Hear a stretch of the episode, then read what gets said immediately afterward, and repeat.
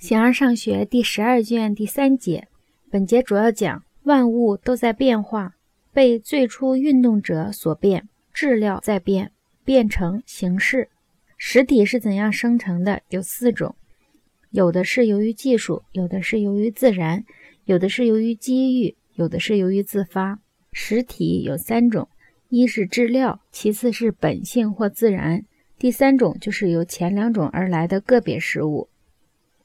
运动的原因有两种，一种是在先生成的，一种是作为原理而同时存在。形而上学第十二卷第三节，随后应看到质料既不生成，形式也不生成。不过我们只是在近似的意义上讲，万物在变化，某物被某物所变，又变成某物，被什么所变？被最初运动者。什么在变？质料变成什么形式？如若不仅青铜会成为圆形，而圆形和青铜也在变，那么就要步入无限，所以必然要有个停止。接着来说一说，每一实体都从一同名事物生成。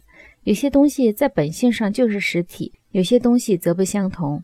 有的是由于技术而生成，有的是由于自然而生成，有的是由于机遇，有的是由于自发。技术是在他物之中的本源，自然的本源在自身之中，人由人所生成，其余的则是这些原因的缺失。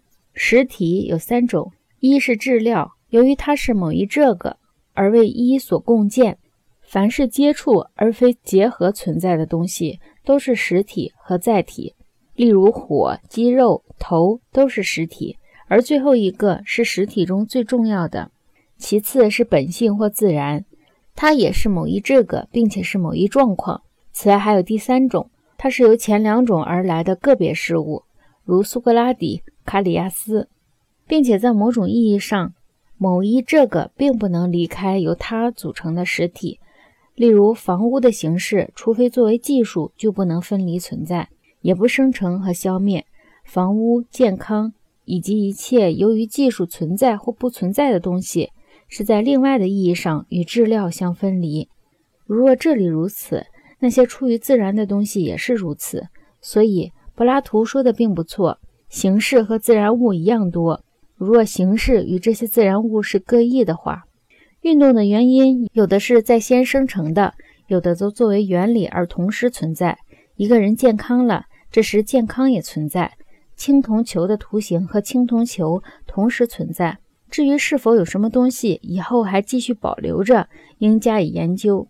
从某些方面看来倒是如此，例如灵魂就是这样，不是全部，而只是其中的理智。因为全部灵魂似乎是不可能继续保存的，由此显然理念并没有必要存在。一个人生出了一个人，是某个个别的人生了某一个人，在各种技术上也是如此。医术是健康的原理。